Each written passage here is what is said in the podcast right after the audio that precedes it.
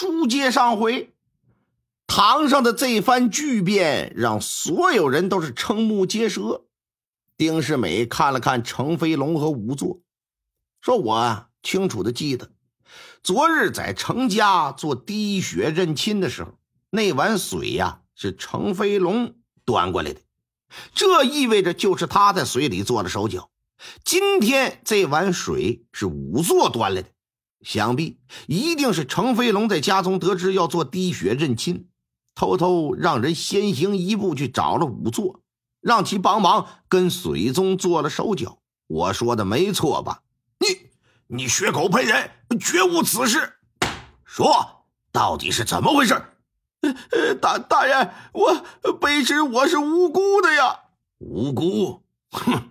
事实已经证明水是有问题的。你竟然还敢狡辩！看来不给你上刑，你是不会老实的交代呀！来呀！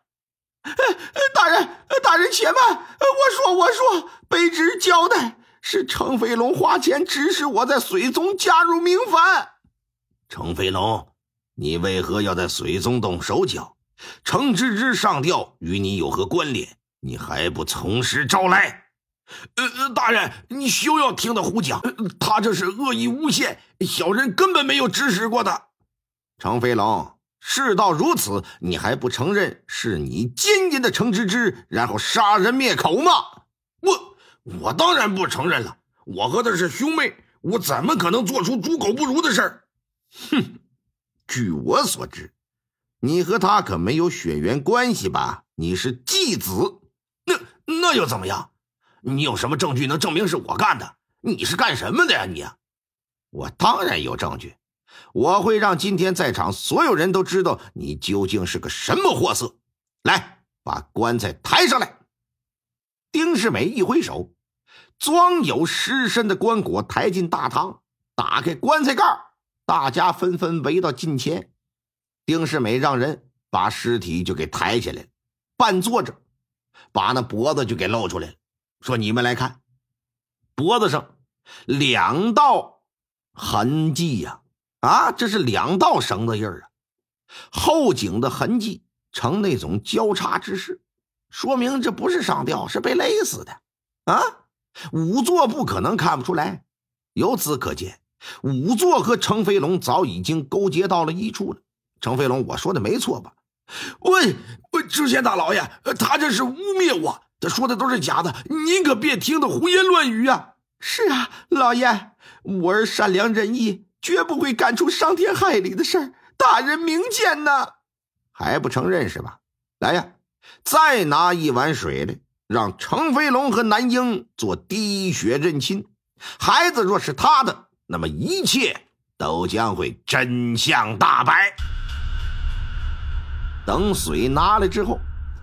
程飞龙俩手攥着拳头就往后躲，就抗拒。那你能抗拒得了吗？老爷说你躲，你躲。来，衙役把刀抽出来，把手指头给我砍了，你再躲。不敢躲了，刺破手指，滴了一滴血，两滴血入了碗，很快就融在一处了。程飞龙这才面如死灰呀，整个人往地上一瘫，默不作声。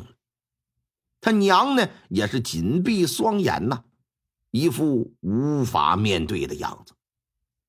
丁世美又说：“说李大人，马上把家中的丫鬟春花传来，只要她说出所见所闻，这事儿就真相大白呀。”说快去传春花，不大一会儿就给带过来。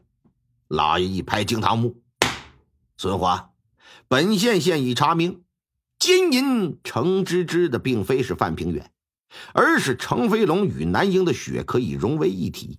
但先前你却作证说亲眼见到范平远强暴程芝芝，可见你是在做伪证说谎啊！眼下呀，本县给你个机会，你倘若如实交代，我算你将功补过，免除你先前的罪责；否则，我是绝不轻饶。姑娘哪见过这个？当时就对了。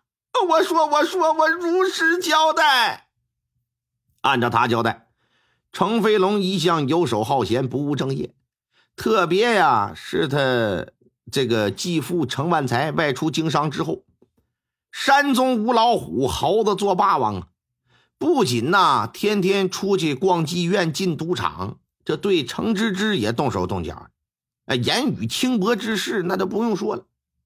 单说那么一天，这小子故意把丫鬟给支开，然后强奸了程芝芝。程万才不在家。徐氏和程芝芝又不是亲母女，因此啊，这芝芝无处诉说，每天是以泪洗面。然而没想到，不久啊，发现怀孕了。起初也想把孩子打了，但未婚先孕呢，这要是传出去，不得让人笑掉大牙，咋活呀？再一个，转念又一想，倘若真堕了胎了，等自己爹回来，他说起被强暴的事儿，无凭无据啊。程飞龙必然会否认的，所以为了让自己的老爹知道他那继子是个披着人皮的狼，决定把孩子生下来。怀孕这事儿你没办法长久隐瞒，很快徐氏母子就知道了。他们娘俩也怕别人洞察这一切，三番五次想要下药，想把这孩子给打下去，但是都被严阵以待的芝芝给躲过去。眼看着肚子越来越大，程万才又送来书信说即将回来了。在这种情况之下，这对母子就异常害怕。俩人这么一合计，恶从心头起，是怒向胆边生啊！嗯，觉得呀，只有让你永远的闭嘴，才能把这事儿给瞒下来。否则，等老爷回来，那他们这对母子的日子也就算是到头了。于是，在一天深夜，程飞龙潜入程芝芝的房间，拿绳子把这芝芝就给活活勒死了。这还不算完，这娘俩呀，一向不喜欢那范平远，因为自家老爷很喜欢这一子干儿，在他们看来，这是个巨大的威胁，搞不好将来啊得跟着抢家产。既然这亲生闺女都杀了，啊，这肚子里还有孩子，就不如是诬陷。诬陷是范平远强暴的，如此一来是一箭三雕，同时除掉好几个心头大患。为了确保可以达成目的，这程飞龙就买通了丫鬟和仵作，让他们配合完成这瞒天过海的阴谋。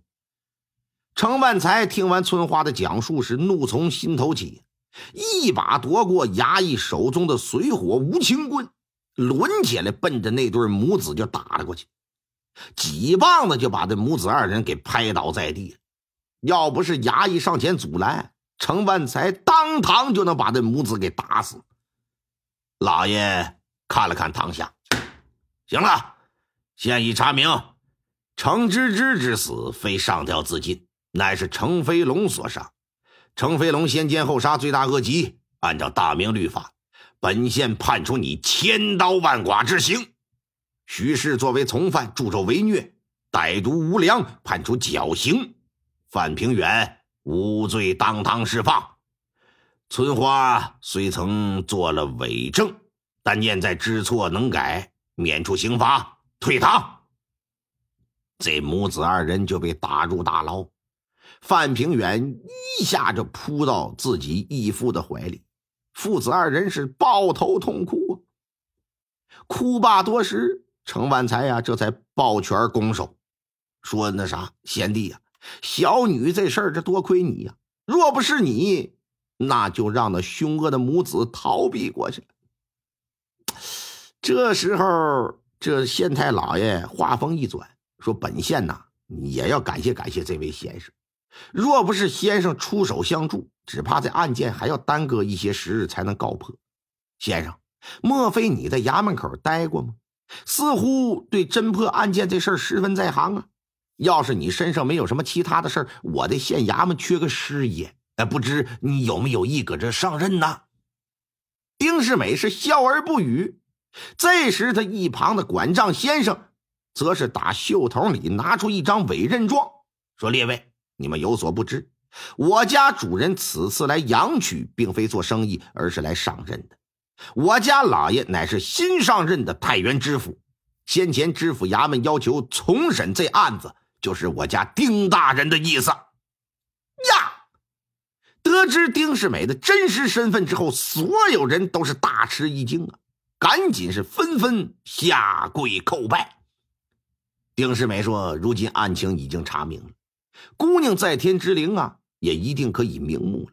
程万才呀，你还是速速将你女儿安葬吧，本府这就要走马上任了。”说完，转身是拂袖而去。丁世美是确有其人呢，啊，在历史上，淮安府清河县人士，大器晚成的他，三十八岁考中进士，而这一考啊，就考中嘉靖三十八年的科举状元。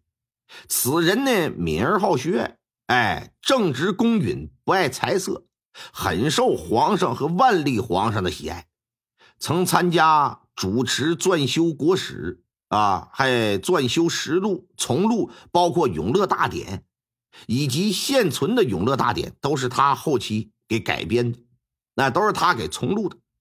最终，丁世美官拜史部左侍郎兼学士，在家中为父亲守孝丁忧之时啊，不幸离世，享年五十七岁。朝廷闻之之后啊，赠其礼部尚书之衔，是文客。赐祭葬。